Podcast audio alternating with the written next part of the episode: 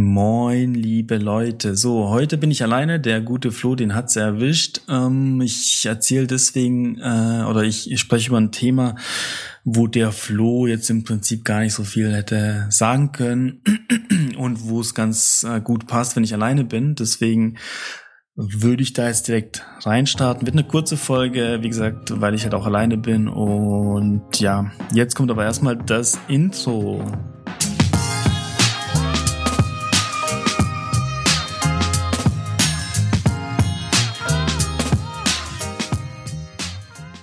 So, guten Morgen beziehungsweise guten Abend oder guten Mittag, je nachdem, wann ihr das jetzt hört. Ähm, ihr habt schon mitbekommen, ich bin heute alleine. Der Flo ist leider äh, etwas angeschlagen gesundheitlich. Ich hoffe, dass er zum Analogcamp wieder fit ist und ich auch fit bleibe. Ähm, das ist ja dann äh, am Wochenende.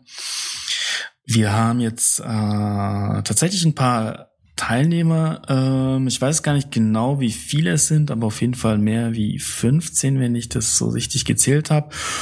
Und genau, wir haben, oder ich habe jetzt schon mal so eine kleine Google Maps ähm, Karte angelegt mit relevanten Spots, die man besuchen kann, die, wo man hin kann, die ich auch noch kenne aus der Zeit, als ich da in Remagen gewohnt habe, weil ich da auch viel unterwegs war mit der Kamera, viel ähm, inspiziert habe, viel entdeckt habe, ähm, habe ich auch ein paar Spots, die echt sehr schön waren. Ähm, ich war halt natürlich zu einem zu einem Zeitpunkt da, wo die Konditionen nicht perfekt gewesen sind, aber trotzdem war das ein Ort, der mir im Gedächtnis geblieben ist. Die habe ich da auch markiert. Ähm, ich habe jetzt auch jeden, der dabei ist, ähm, mal die Liste geteilt. Wer nicht Wer sie nicht bekommen hat oder wer den Link nicht bekommen hat, schreibt mir gerne einfach mal. Ähm, oder wenn ihr relevante Spots, relevanten Spots habt, mh, mm, die man im Prinzip dort ansteuern könnte. Oder ähm, ihr sagt, hey, ich bin am Analogcamp zwar nicht dabei, aber vielleicht für einen Tag überlege ich mich mir doch, dass ähm, ich irgendwo dazukomme Genau, schreibt mir, dann lade ich euch gerne in die Google Maps Liste mit den Spots ein. Das, dann seht ihr so ein bisschen, was so äh, möglich wäre. Ähm, genau, die Kirschblüten in Bonn haben wir jetzt so ein bisschen erfahren. Die sind dann leider durch. Da, da kommen wir ein wenig zu spät. Die sind ja gerade äh, in der vollen Blüte. Ähm, und ja, Deswegen, äh, vielleicht kriegen wir noch ein bisschen was ab, aber so das, das, das richtige, schöne, die schöne Blüte, die ist jetzt aktuell oder war vor ein paar Tagen richtig schön aktuell. Mm, da sind wir leider ein bisschen zu spät, aber dafür sind wir jetzt nicht dahin. Wäre natürlich schön gewesen, wenn man es hätte mitnehmen können. Aber so ist das. Ähm, ansonsten Burg Els haben wir erfahren, vielleicht weiß da jemand mehr von euch, dass da jetzt gerade ein Gerüst steht, was äh, auf der rechten Seite ähm, relativ massiv ähm, also massiv zu sehen ist und, und ja, wenn man jetzt frontal äh, die Burg fotografiert, ist halt ein bisschen doof, wenn dann das Gerüst drin zu sehen ist. Deswegen, äh, wenn tatsächlich ein Gerüst stehen sollte, würde ich da tatsächlich ein bisschen switchen und diese Burg nicht ansteuern. Dann ist es halt so, da würde ich eher lieber Richtung Mosel und der Burg bei Kochem ähm, äh, da eher in die Richtung fahren. Aber wie gesagt, da schauen wir einfach mal vor Ort und mit den Leuten und wonach uns Lust und Laune ist und wie das Wetter passt. Genau, so viel dazu. Ähm, ich bin schon gespannt tatsächlich auf die ganzen Eindrücke und auf die neuen Kontakte und auf die persönlichen Kontakte und hoffe, ich kann den einen oder anderen, dem ich schon länger folge oder der mir oder schon länger folgt, ähm, mal persönlich kennenlernen, ein bisschen reden, ähm, philosophieren und uns über die analoge Fotografie austauschen. Ja, Ansonsten, ähm, genau, würde ich direkt mal in mein Thema starten. Und zwar ist so ein bisschen mein Thema äh, nicht nur so ein bisschen, wie ich zu analog kam, wie ich damit angefangen habe, sondern was für Kameras hatte ich denn überhaupt? Ich hatte nämlich eine, eine ziemliche Liste an Kameras durchlaufen in meiner Zeit. Ähm, ich bin mir auch gar nicht sicher, ob ich jetzt alle zusammenbekommen habe. Ich, ich glaube sogar tatsächlich, dass da vier, fünf Kameras fehlen. Entweder das fällt mir noch jetzt hier im, im Podcast ein oder ja, dann habe ich es halt vergessen, dann waren sie vielleicht nicht so relevant.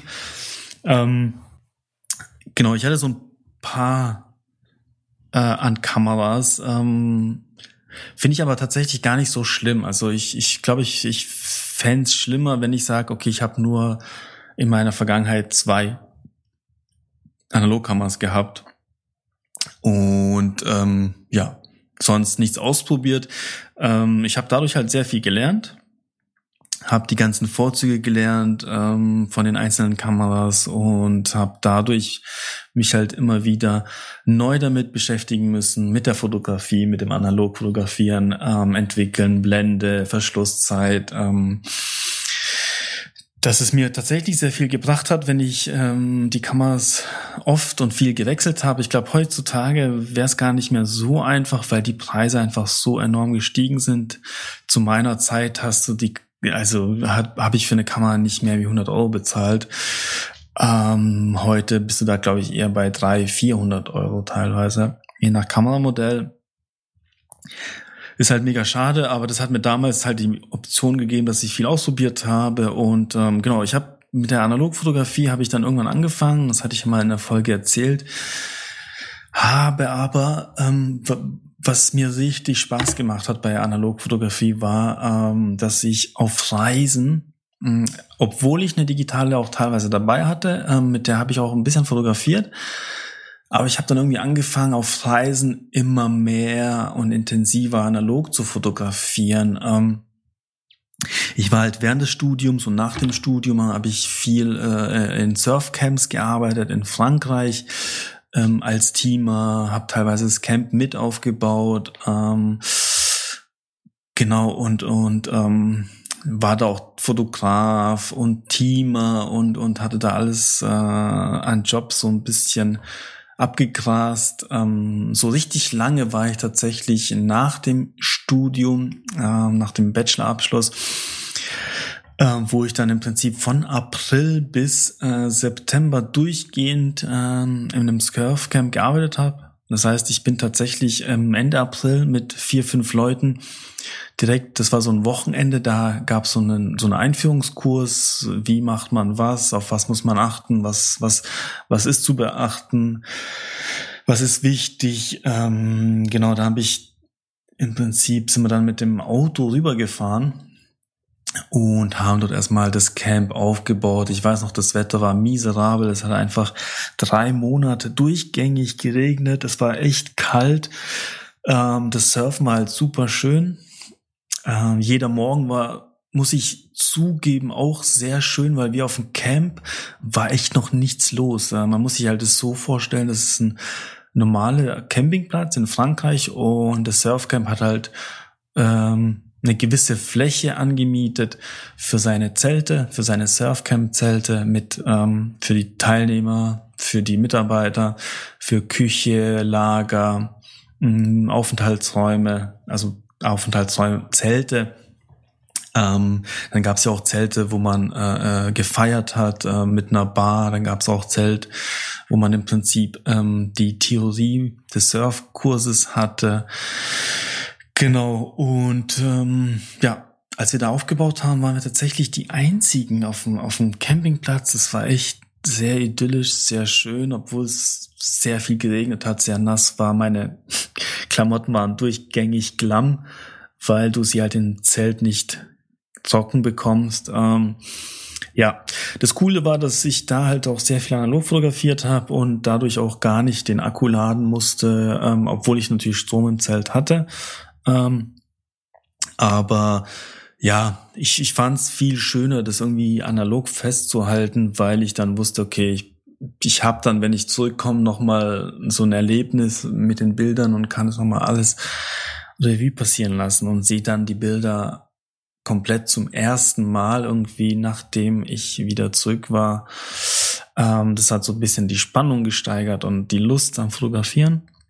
Ähm, Genau. Ansonsten war ich zwischen zwischendrin auch äh, bin ich auch mal tatsächlich das ein oder andere Mal nach Hause gefahren.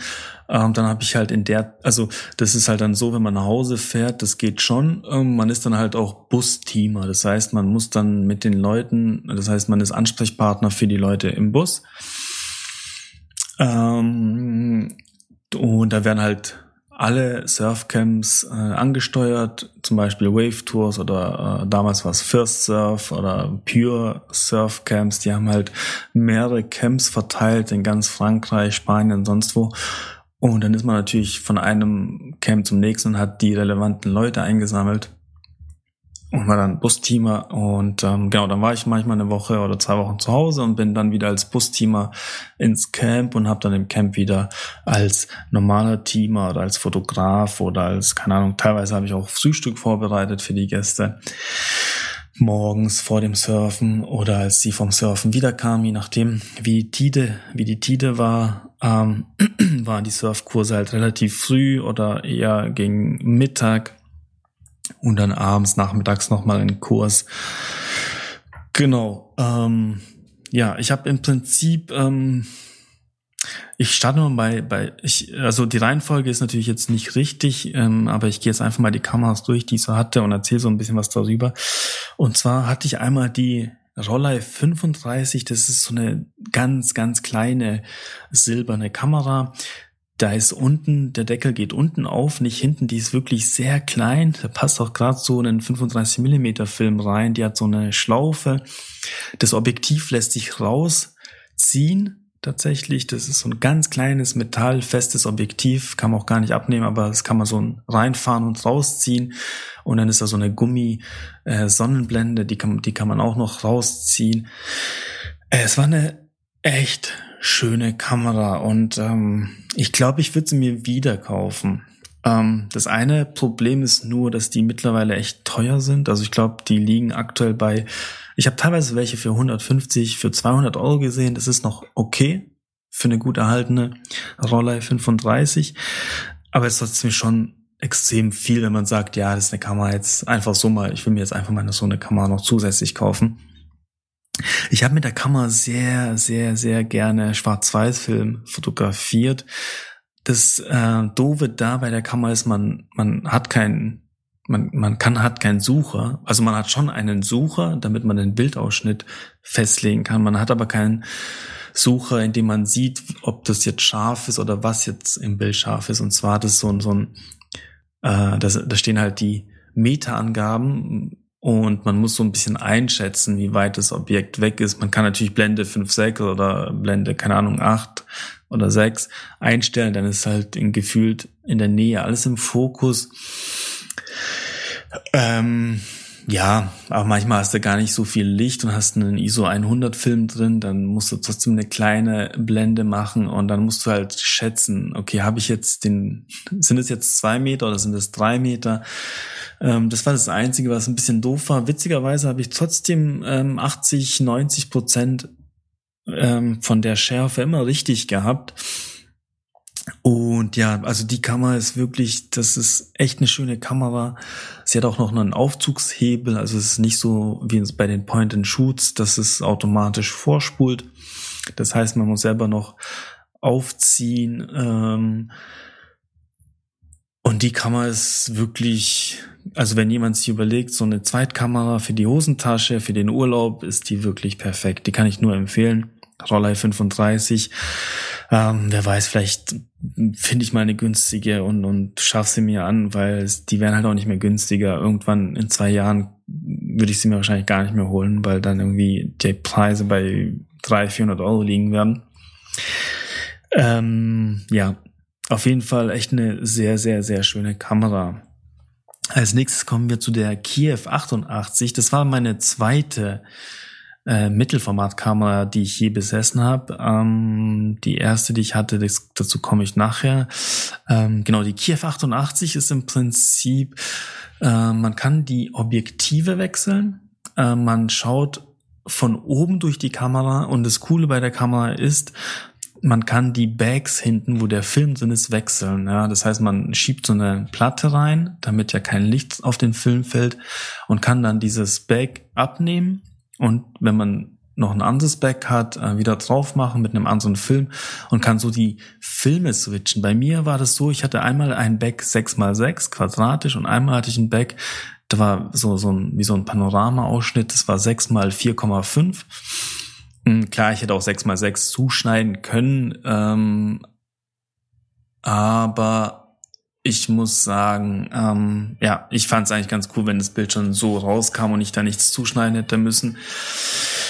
Ähm, ja, es war eine sehr, sehr coole Kamera, die habe ich wirklich sehr gern benutzt und ähm, hat sehr viel Spaß gemacht, damit zu fotografieren. Äh, mittlerweile bin ich gar nicht mehr so der 6x6-Fan oder der quadratische, quadratische Vor äh, quadratische Bildausschnitte ähm, sind in der Landschaftsfotografie jetzt nicht so, dass man sagt, wow, ähm, für den Porträtbereich ist die halt gut. Da kann man wirklich quadratisch äh, fotografieren mit einem schönen Schwarz-Weiß-Film. Und dadurch, dass man von oben in die Kamera schaut, ist es irgendwie so ein anderes Erlebnis. Macht auch echt Spaß, damit zu fotografieren. Ähm, die hatte ich auch relativ lange. Die ist natürlich sehr groß und sehr schwer. Das heißt, ich musste sie immer im Rucksack mitnehmen für die Kamera und hatte sie dann immer im Rucksack dabei. Und ja, habe viel damit fotografiert, kam aber damit nie richtig so, ähm, dass ich sage, ich behalte sie jetzt für immer. Ich habe es dann irgendwann verkauft. Ähm, weiß gar nicht warum. Ähm, tatsächlich glaube ich, weil dieses 6x6, das war irgendwie für die Landschaften war es irgendwie nicht so das Wahre. Ja, auf jeden Fall ähm, schöne Kamera. Äh, damals auch relativ günstig. Ich glaube 130 Euro mit Objektiv und, und ähm, einem zweiten Bag hatte ich dafür bezahlt.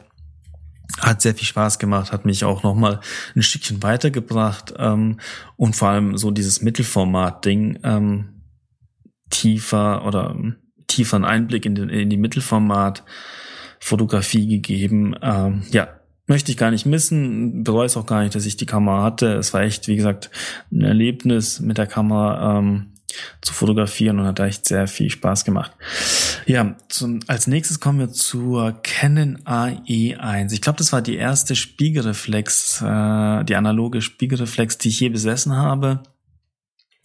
Die sind auch heute noch relativ günstig, muss ich sagen, und ähm, sind halt von, von der Qualität echt gut bis sehr gut. Also wenn man sagt, okay, ich steige jetzt in die Analogfotografie ein, hm, was soll ich mir für eine Kamera kaufen, da kann ich die Canon AE1 eigentlich nur empfehlen. Ähm, die ist preislich top und die ist qualitativ sehr, sehr gut. Die hat einen internen Belichtungsmesser. Die hat zwar keinen Autofokus, ähm, aber das ist ja am Anfang auch ähm, gut so, weil man dann so ein bisschen sich damit beschäftigen muss. Ähm, aber der Belichtungsmesser, der hat echt immer gut belichtet und äh, immer gute Werte gesagt, ähm, so dass ich mit der mit der Kamera habe ich wirklich viel fotografiert, auch viel im Urlaub und ähm, viel Farbe. Ähm, das war so die Kamera, wo ich sehr viel Farbfilm ausprobiert habe, weil halt einfach die Belichtung oder der Belichtungsmesser sehr gut war. Ähm, ja, habe auch viel Schwarz-Weiß damit fotografiert, so ist es nicht. Ähm, aber das war so eine, eine Kamera, die ich sehr gerne im Urlaub dabei hatte und äh, womit ich auch den ein oder anderen Roadtrip ähm, fotografiert habe. Ich hatte damals, glaube ich, ein 50 Millimeter Objektiv drauf, ähm, war okay. Und die hat halt so ein, so ein ähm, also du siehst, wenn was scharf ist, zum einen hat sie so, so einen Kreis und in der Mitte so ein, so ein Strich und wenn die zwei Kreise im Prinzip übereinander sind, ist das Objekt, Objekt das man fotografiert, scharf. Ich glaube, es das heißt Schnittbildsucher, ich bin mir aber nicht sicher. Genau, also es ist relativ einfach, damit scharf zu stellen und wie gesagt, der interne Belichtungsmesser ähm, beweist sich als sehr gut. Und das ist eine sehr schöne Kamera, sehr robust, wie gesagt, immer noch relativ günstig. Das heißt, wenn ihr sagt, ah, ich bin mit meiner nicht so zufrieden, ich will mal eine richtig gute Spiegelreflex, ähm, die manuell ist, ähm, die hat halt eine Batterie tatsächlich, aber das ist nur für den internen Belichtungsmesser, ansonsten ist sie voll mechanisch. Ja, und ähm, deswegen, das kann ich da echt gut empfehlen, wenn ihr sagt, ja, ähm, ich suche eine Spiegelreflex mit, wo ich so ein bisschen tiefer in die Analogfotografie steigen kann, dann kann ich die Canon i1 nur empfehlen. Ja, ansonsten kommen wir zu meiner allerersten Mittelformatkameras, die ich je besessen habe. Das ist die Yashica 645. Ähm, das ist eine doppeläugige Kamera, so ähnlich wie die Rollei, hm, fast schon eine Kopie. Und man schaut, die Kamera ist, muss man sagen, so von der Höhe länger als von der Breite. Ähm, also so eine doppeläugige, wo man von oben reinschaut. Und die hat dann so noch so eine Lupe, die man ausklappen kann, damit man sieht, ob man wirklich scharf gestellt hat. Mit der Kamera habe ich sehr viel fotografiert und auch wirklich sehr viel Street-Fotografie äh, Fotografie gemacht. Ähm, ähm, ja, sehr viel Schwarz-Weiß-Film natürlich am Anfang, weil ähm, ich noch sehr viel ausprobiert habe und Schwarz-Weiß-Film war auch damals noch relativ günstig und es hat auch, es gab auch in Köln sehr viele Labore, wo man ähm, diesen Film vorbeibringen konnte und die haben den innerhalb von zwei, drei Tagen entwickelt. Man konnte dann auch die entwickelten Negative abholen. Teilweise haben sie das auch gescannt.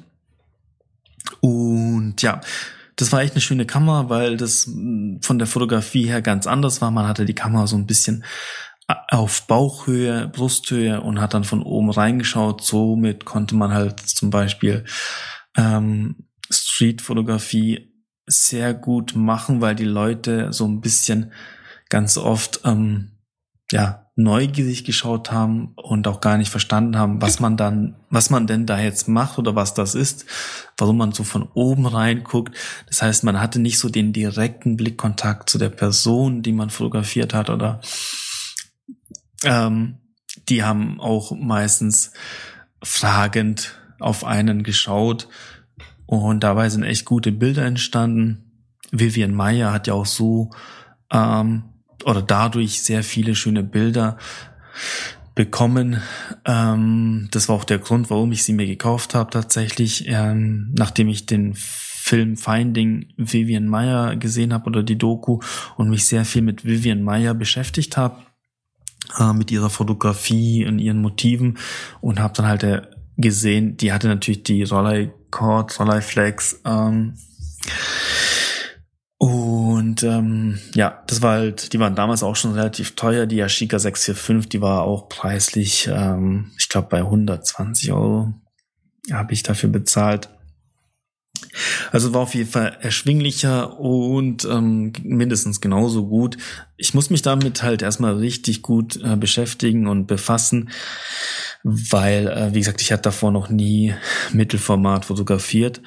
Mit der Kamera, die hat auch kein Belichtungsmesser. Das heißt, ähm, ich habe anfangs erst mit, mit, einem, mit einer Handy-App belichtet oder ich glaube sogar teilweise tatsächlich die immer mit dem Handy ähm, die Belichtung gemessen mit einer App und habe das dann halt immer eingestellt und dann hast du es halt ausgelöst. Also es hat alles so ein bisschen gedauert, bis man da bis man da wirklich ähm, drin war. Aber es hat sehr viel Spaß gemacht, muss ich sagen. Ähm, ja, auf jeden Fall eine sehr schöne Kamera. Für Porträts ist die echt gut oder für, für Straßenfotografie, Streetfotografie kann ich sie empfehlen. Ähm, Im analogen Bereich für Landschaften äh, schwer, kann man natürlich auch machen.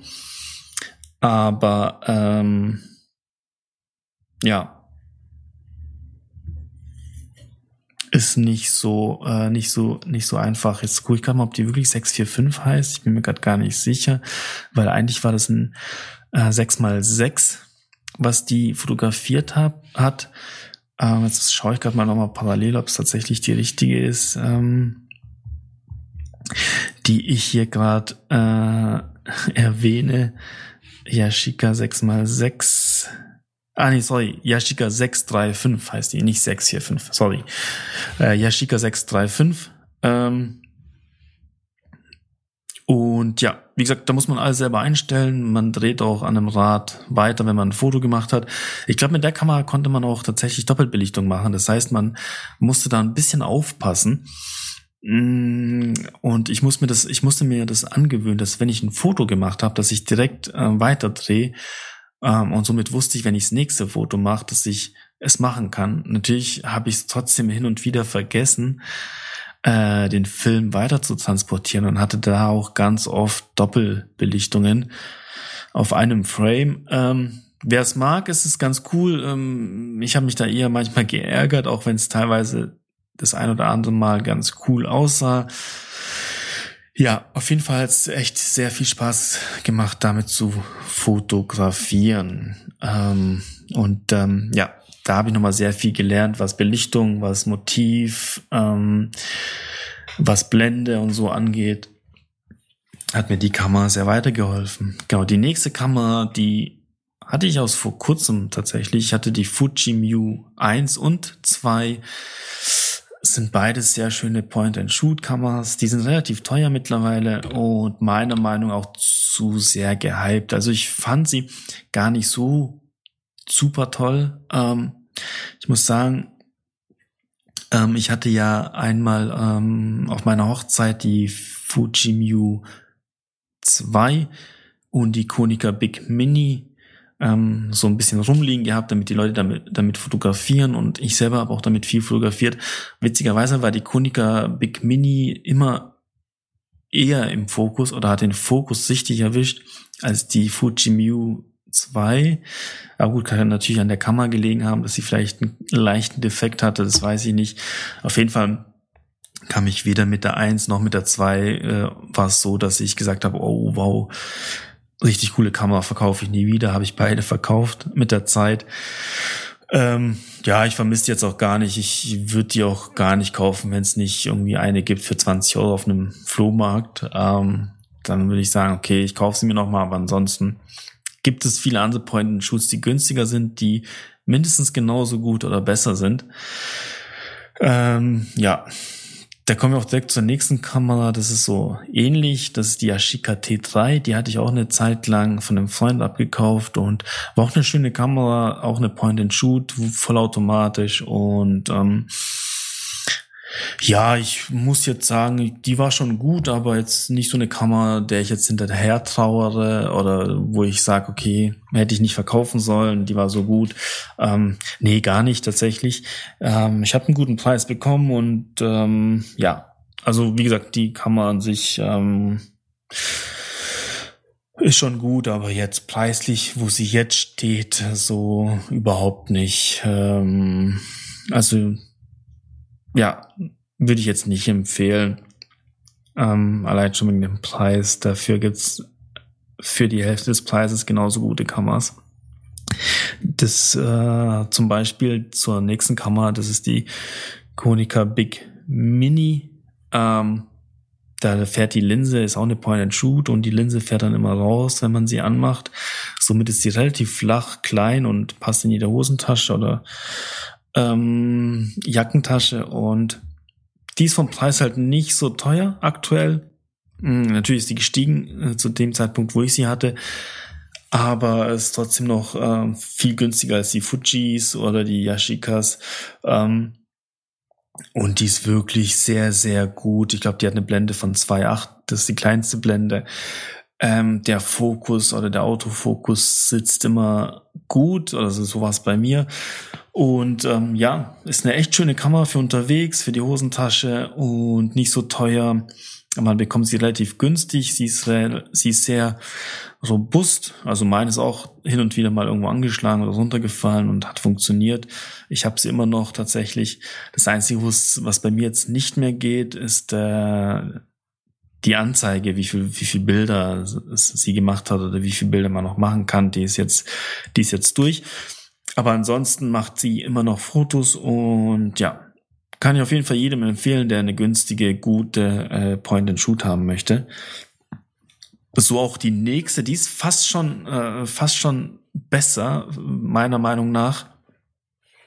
Und zwar die Olympus A11-1 weil die hat nämlich so, einen, so eine Klappe, die man aufklappt und dann ist sie auch schon bereit zum Fotografieren und dann kann man es wieder zuklappen. Das Coole daran ist halt, dass man, weil bei der Konica Big Mini fährt zwar das Objektiv raus, aber das ist, wenn es reingefahren ist, ist es trotzdem nicht geschützt.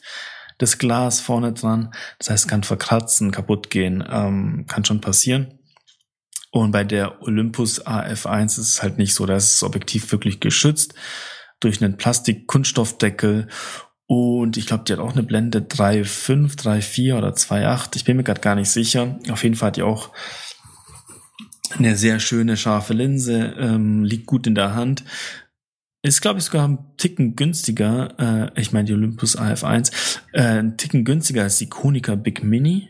Ähm, und ähm, ja, meiner Meinung auch eher die relevanteste Point-and-Shoot die ich jetzt je hatte oder die ich empfehlen kann. Ähm, ja, auf jeden Fall, ähm, wenn eine Point-and-Shoot für unterwegs, dann ähm, würde ich jetzt sagen, es ist tatsächlich die Olympus AF1, die echt top ist, weil sie halt, wie gesagt, das Objektiv ist geschützt, die hat eine scharfe Linse, ähm, der Autofokus äh, sitzt immer und ja, der Belichtungsmesser ist auch sehr gut. Ich hatte da nie Probleme mit. Deswegen, wenn ihr sagt, okay, ich möchte jetzt eine Point-and-Shoot für Reisen, für unterwegs, wo man sagt, okay, das ist nicht schlimm, wenn die jetzt runterfällt und kaputt geht, ähm, die aber auch sehr robust ist, ist es, äh, würde ich tatsächlich die Olympus AF1 empfehlen. Genau, ansonsten muss ich gerade mal schauen. Ich hatte noch eine andere Yashica, wo man so von oben auch reingucken kann. Auch eine Point-and-Shoot. Ähm, muss ich gerade mal schauen, wie die nochmal hieß. Ähm, ich weiß es gerade gar nicht mehr. Und zwar hat die auch so eine Klappe ähm, vorne dran. Oder ist es die T3 Ah, das ist die Yashica T3, genau. Das davor war, was ich meinte, war die Yashica T4. Die T3 ist natürlich nochmal ein Ticken cooler, weil die, ähm, da, bei der kannst du auch noch von oben, also die hat zwar einen Sucher, wo man durchschauen kann, und die hat auch so eine Klappe, die man aufmacht, dann kann man direkt fotografieren. Sieht auch sehr cool aus und hat eine Blende von 2,8, 35 Millimeter, Carl Zeiss Objektiv. Genau, und das Coole bei der Kamera ist, man kann sie, man kann auch von oben durch den Sucher schauen. Also sie hat so zwei, also entweder normal oder halt von oben. Das ist ganz cool für zum Beispiel beim Skaten war das ganz cool oder wenn man vielleicht jemand fotografieren will, der es nicht mitbekommen soll. Und man hält die Kamera unten so und guckt so von oben leicht durch und macht dann das Foto. Ähm, ja, dafür ist die halt echt sehr cool. Und ähm, ich weiß gerade gar nicht, wo die preislich liegen. Äh, ich schaue gerade mal. Ja gut, 150 bis 200 Euro ist man los. Wobei, ähm, wenn man eine gute für 150 bekommt, ähm, ja, würde ich zuschlagen. Ich, 200 ist auch noch fair, aber alles darüber hinaus würde ich jetzt nicht mehr zahlen für die Yashica T3. Die wird halt im Preis, äh, steigt sie. Das Coole ist halt, dass sie sehr robust ist und ähm, eine gute, gutes Objektiv hat. Wie gesagt, Carl Zeiss, Tessa 2.8. Äh, das Objektiv ist geschützt durch eine Klappe und die hat halt das coole Feature, dass man von oben durch den Sucher schauen kann, zusätzlich, wenn man das möchte. Genau, ansonsten hatte ich sehr viele Kameras, äh, Zenit-Kameras. Das sind alte russische ähm, Spiegelreflexkameras und ähm, die Zenit 11 hatte ich sehr, sehr lange und die Zenit 12. Das Coole an den Zenit sind die ähm, Helios-Objektive, die sind wirklich, also das Helios 44.2 ist sehr, sehr gut, hat ein einzigartiges Bouquet, äh, da müsst ihr euch mal Bilder anschauen. Das Helios 44.2 hat echt ein sehr, sehr, sehr schönes Bouquet und äh, nutzen auch viele auf den digitalen Kameras mit einem Adapter. Das geht ja bei den spiegellosen problemlos. Mit einem Adapter kann man auch die alten Objektive drauf machen. Und da wird das Helios 44.2 heute noch sehr gerne und sehr oft benutzt. Und ähm, ja, ich habe sehr viel mit den Zenitkameras, äh, beziehungsweise habe ich mit einer Zenitkamera angefangen.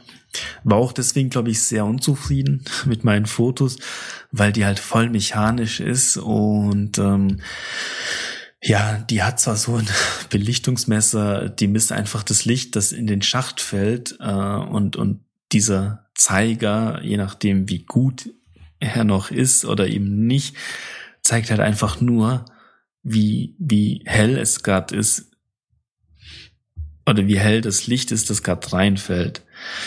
Ähm, was natürlich nicht so sein muss, dass das Objekt, was man fotografieren möchte, in denselben Lichtverhältnissen ist. Also wenn es zum Beispiel im Schatten ist, man aber in der Sonne steht, dann funktioniert es halt einfach nicht.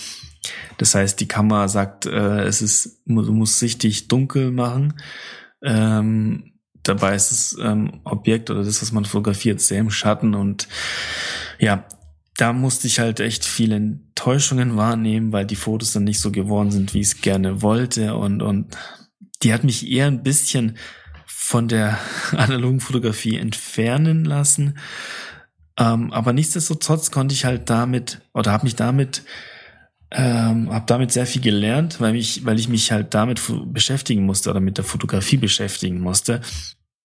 Und ähm, habe mich dann auch sehr viel damit auseinandergesetzt. Ähm, und umso schlechter die Fotos waren, umso intensiver habe ich versucht, ähm, mich damit auseinanderzusetzen, was ja eigentlich wiederum gut war. Ja, aber ich habe halt sehr viele, sehr viele Fotos gemacht, die leider, leider ähm, dadurch nicht gut waren und das hat mich dann ein bisschen geärgert am Anfang und ähm, ich war dann eher frustriert und ähm, ja, ich habe halt damit fotografiert, weil ich, äh, muss ich sagen, mein Vater hatte mal eine da gehabt und ähm, zumindest sogar die, mit der er mich damals fotografiert hat als kleines Kind. Und ich habe sie irgendwann gefunden. Das hat mich auch tatsächlich zur Analogfotografie gebracht. Ich habe dann halt ähm, die Kamera gefunden und habe gesehen, ah, da kommt ein Film rein und habe damit rumexperimentiert, rumfotografiert. Ähm, ja, einerseits war es so der Einstieg in die Analogfotografie, andererseits halt ähm, war ich sehr frustriert, weil irgendwie das Ganze nicht so geworden ist, wie ich es gerne wollte. Ja, aber trotzdem eine sehr robuste Kamera, geht nicht kaputt, hält ewig, ähm, ist halt russisches Fabrikat. Und ja, also jemand, der jetzt mit der Analogfotografie anfängt, kann ich die Kamera jetzt tatsächlich nicht empfehlen. Ähm, da solltet ihr schon euch ein bisschen intensiver mit Analogfotografie auseinandersetzen, bevor ihr euch äh, die Kamera zulegen solltet. Dann hätte ich jetzt gesagt, nehmt euch lieber die Canon AE1 und fotografiert erst mit der, bevor ihr euch irgendeine Zenit kauft. Ähm, ja, wie gesagt, die sind sehr robust und auch sehr gut, aber für den Anfang halt sehr kompliziert und ja, man kann nicht darauf hoffen, dass es gut geht, dass es, dass es wirklich so wird, wie man es gerne hätte. Ja, deswegen ähm, kann ich die jetzt nicht empfehlen, wenn ihr sagt, ich, ihr fangt jetzt an mit der Fotografie und ihr möchtet da gerne eine Kamera haben, eine Spiegelreflex, eine günstige vielleicht. Ich weiß, die sind relativ günstig. Ähm, also die Objektive, die sind natürlich sehr gut. Ähm, die kann man tatsächlich adaptieren auf digitalen Kameras und wie gesagt, das Bouquet ist halt einmalig und das aber auf Film zu bekommen, dann müsst ihr halt euch einfach intensiver beschäftigen oder mit der Analogfotografie auskennen. Und aus dem Grund, ähm, ja, eher nichts für den Anfang, aber vielleicht, wenn ihr dann später fotografieren könnt und ihr sagt, hey, ich brauche mal eine Kamera für unterwegs, für die Reisen, wo ich sage, okay, ähm, ist nicht schlimm, wenn sie kaputt geht, wenn sie irgendwo dagegen stößt, wenn sie, ähm, keine Ahnung, jemand klaut und ähm, ihr sucht einfach so eine Kamera für immer drauf. Kann man die schon haben oder sich nehmen oder kaufen. Aber für den Anfang ist sie auf jeden Fall nicht geeignet. Genau, das waren, glaube ich, tatsächlich so meine Kameras, die ich so im Laufe meiner Zeit gekauft habe und ausprobiert habe. Und ähm, hm, die ein oder andere hat mich mal zur Weißglut gebracht. Und äh, ja, Ich muss aber auch sagen, dass ich dadurch halt einfach, wie gesagt, sehr viel rumprobieren musste und vielleicht auch deswegen so lange in der Analogfotografie geblieben bin. Weil wenn ich sage, okay, ich hatte jetzt nur eine Kamera, ähm, kann ich mir vorstellen, dass es relativ schnell langweilig geworden wäre und ich gesagt hätte, oh ja, nee, keine Lust mehr. Ich nehme jetzt wieder digital. Und dadurch, dass ich immer eine neue Kamera hatte und mich immer damit neu beschäftigen musste, war das immer so ein, wie so ein Shit oder wie so eine Stufe höher, die man kam. Ähm, ja. Und mittlerweile habe ich ja die Pentax 6.7, ähm, mit der, die ist auch echt gut. Die, die ist, ich bin voll zufrieden damit. Sie ist zwar noch das einzige Manko, sie ist halt sehr schwer tatsächlich. Und ähm, manchmal nervt es mich tatsächlich, wenn ich so ähm, einen externen Belichtungsmesser verwenden muss oder rausholen muss, mitnehmen muss. Klar, ich habe noch eine App, äh, die ich verwenden könnte, wenn ich jetzt den Belichtungsmesser nicht mitnehmen möchte oder mitnehmen, mitgenommen habe. Aber ja, ich muss halt trotzdem vorher das Licht messen, was halt, äh, wenn es Motive gibt, die, die, wo man jetzt nicht so viel Zeit hat, ähm, ist es halt ein bisschen doof. Ähm, man kann natürlich sagen, okay, ich bin jetzt, was ich halt oft mache, wenn ich jetzt unterwegs bin, dann messe ich jede halbe Stunde ungefähr mal die Lichtverhältnisse, stelle das ein und ähm, man kann sich schon, also man kann schon guten Gewissens eine halbe Stunde das Licht nicht messen, wenn es sich jetzt nicht extrem ändert zwischen Sonne und Schatten. Aber auch da finde ich, kann man einmal im Schatten messen, einmal in der Sonne messen, weiß ungefähr, was man einstellen muss. Und es ändert sich in einer halben Stunde jetzt nicht so extrem, dass man sagt, oh, jetzt sind aber die Bilder komplett überbelichtet. Ähm, das mache ich halt dann einfach. Das heißt, ich, wenn ich vor Ort bin, ich messe einmal äh, im Schatten das Licht, dann in der Sonne das Licht, ähm, dann weiß ich, was ich einstellen muss und dann messe ich das nächste Mal wieder nach einer halben Stunde, wenn die Sonne ein bisschen intensiver wurde oder wird. Und ähm, messe halt nicht jedes Mal, wenn ich fotografiere, weil dafür hätte ich teilweise auch gar nicht die Zeit. Ähm, der Flo hat es ja auch gesehen, zum Beispiel bei dem Analog Camp 1, als wir zusammen im Kanu waren und auf dem See der hat auch gemeint zu mir, dass ich ja relativ selten das Licht gemessen habe. Und ähm, ja, ich habe es tatsächlich alle halbe Stunde mal gemessen oder kontrolliert, ob sich da was geändert hat. Und wenn nicht, dann hatte ich die Werte, die ich in der Kamera hatte, gelassen und habe einfach fotografiert. Ähm, das heißt, ich messe dann nicht jedes Mal, wenn ich ein Foto mache. Aber trotzdem, manchmal wäre es ganz gut, wenn man, wenn man jetzt äh, zum Beispiel unterwegs ist und die Kamera um die Schulter hängen hat und es passiert irgendwas Cooles, ähm, da messe ich natürlich nicht jede halbe Stunde das Licht, wenn ich jetzt unterwegs bin, irgendwie mit Freunden oder nicht bewusst fotografiere. Da wäre es manchmal ganz cool, ähm, oder im Urlaub zum Beispiel. Man ist im Urlaub irgendwie, man läuft und kommt plötzlich irgendwie ein cooles, äh, ein cooler Frame, wo man sagt, oh wow, das muss ich festhalten, da muss ich halt erstmal das Licht messen. Und es wäre noch ganz cool, wenn die irgendwie einen, einen guten Belichtungsmesser hat, wie die Mamiya 7 oder ähm, eine andere Mittelformatkamera, die ein Belichtungsmesser hat, ähm, da würde würden halt viele Bilder entstehen, die mir jetzt vielleicht, die ich jetzt verpasse oder die ich jetzt nicht korrekt belichte.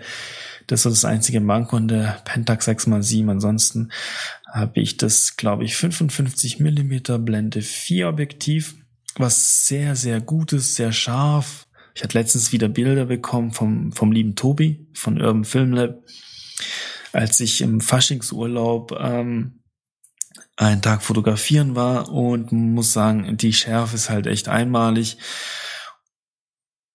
Und ähm, ja, ist eine sehr gute Kamera, aber man muss halt wissen, dass sie sehr schwer ist und dass man halt einen externen Belichtungsmesser benötigt.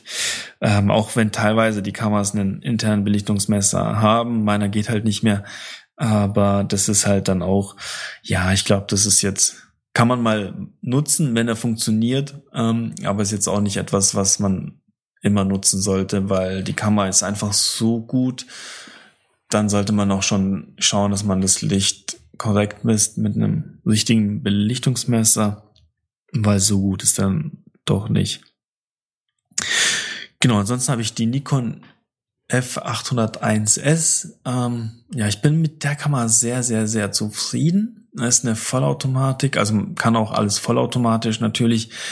Ähm, man kann aber auch manuell Ähm, der Belichtungsmesser ist halt sehr gut. Das heißt, ich mache die Einstellungen manuell und gehe halt nach dem Belichtungsmesser. Der zeigt dann an zu hell, zu dunkel. Dann kann man halt ähm, das Ganze anpassen, bis der Belichtungsmesser sagt, das ist okay.